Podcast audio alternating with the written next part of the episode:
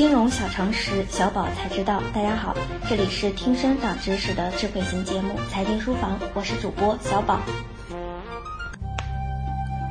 常说二月春风似剪刀，今年二月份 PPI 和 CPI 数据的出炉，直接给出了一个大写的剪刀差。数据显示，二零一七年二月全国居民消费价格指数总水平同比上涨百分之零点八，同期生产价格指数同比上涨百分之七点八，再创五年半来新高。此数据一出，市场一片哗然，CPI 与 PPI 剪刀差扩大到百分之七。如此巨大的剪刀差，多年罕见，成为了近期宏观面上的一大疑问，再次凸显出中国经济的复杂性。那么，什么是 PPI？它与 CPI 之间有着怎样的名义？为何能引起如此剧烈的反响？本期节目，我们将为您深度解密 PPI。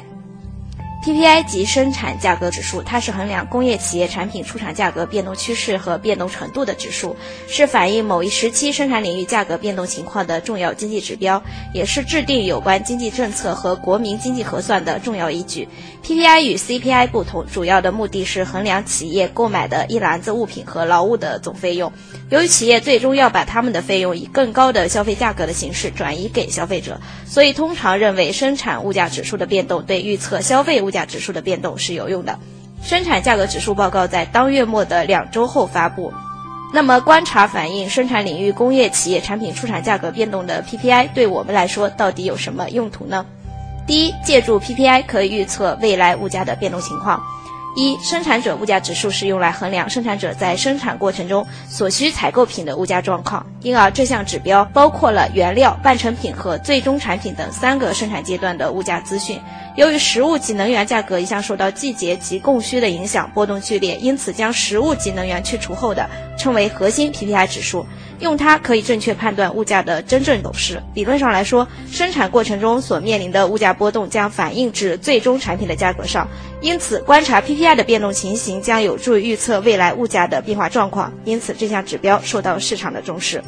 二、生产者物价指数是测量价格变化的指标，该价格是指制造商和批发商在生产的不同阶段为商品支付的价格。这里任何一点的通货膨胀都可能最终被传递到零售业。毕竟，如果销售商不得不为商品支出更多，那么他们更乐于把更高的成本转嫁给消费者。三、生产者物价指数并不仅仅是一个指数，它是一组指数，是生产的三个鉴定过程的每个阶段的价格指数：原材料、中间品和产成品。占据所有的头条，并对金融市场最有影响的是最后一个，即产成品的 PPI，它代表着这些商品被运到批发商和零售商之前的最终状态。在生产最后状态的价格，常常由原材料和中间品过程中的价格压力来决定，因此观察这所有的三个过程都很重要。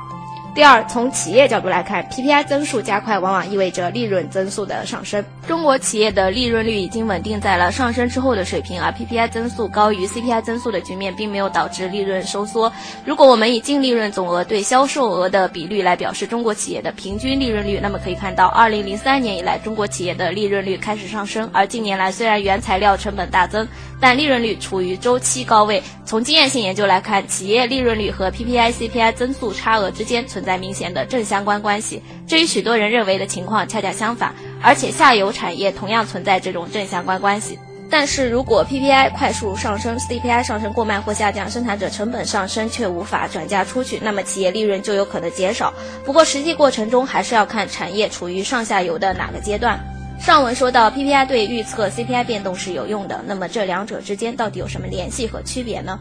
根据价格传导规律，PPI 对 CPI 有一定的影响。PPI 反映生产环节价格水平，CPI 反映消费环节的价格水平。整体价格水平的波动一般先出现在生产领域，然后通过产业链向下游产业扩散，最后波及流通领域消费品。以工业品为原材料的生产及工业品价格向 CPI 的传导途径为从原材料到生产材料到生活资料的传导。由于 CPI 不仅包括消费品价格，还包括服务价格，CPI 与 PPI 在统计口径上并非严格的对应关系，因此 CPI 与 PPI 的变化在某一时期出现不一致的情况是有可能的。但 CPI 与 PPI 长期持续处于背离状态，这不符合价格传导规律。若发生价格传导出现断裂的现象，其主要原因在于工业品市场处于买方市场以及政府对公共产品价格的人为控制等。目前可以顺利完成传导的工业品价格主要是电力、煤炭、水等能源原材料价格，主要属于政府调价范围。了解了 PPI 与 CPI 之间的关系，那我们如何来解读二月份 PPI 与 CPI 之间大写的剪刀差呢？二月份的指标无疑是带有特殊性质的，CPI 的走低，PPI 的高企，形成巨大的剪刀差，而这两个价格指数与中国的宏观经济的稳固息息相关。如此巨大的剪刀差反映的是制造业上游与中游的价格传导较为顺畅，但往下游的传导明显受阻，说明中国经济的消费和生产不够均衡，才使得 CPI 和 PPI 这两个本来应该呈正相关表现的指数，总是出现反相关跷跷板式的背离。资本已开始流入实体企业，说明中国实体经济特别是制造业回暖，但是居民价格指数上不去，说明最终的消费能力还不够，价格无法传导到下游。究其原因，则是普通居民收入提升有限。对于长期的下游需求无法提振，导致消费能力的萎靡不振。我们可以看到，在很长的一段时间里，城镇居民的人均可支配收入的增速都低于 GDP 的增速，这是为什么居民的消费力在下降。因此，我们也不难理解为什么对于下游消费不动。近年来始终强调货币政策稳健中性，而这个稳健中性的货币政策，在应对当前三期叠加的复杂形势，要始终保持力度适中，时机适宜，谈何容易？这样的经济局面不仅是摆在各部门各级领导面前的一道难题，也是摆在我们所有投资人面前的一道考题：如何让自己的资产在复杂的经济环境下依然能够有效的保持增值，能够保持一定的生活水平和消费水平，显得尤为迫切和重要。以上就是今天的内容，我们下期节目再见。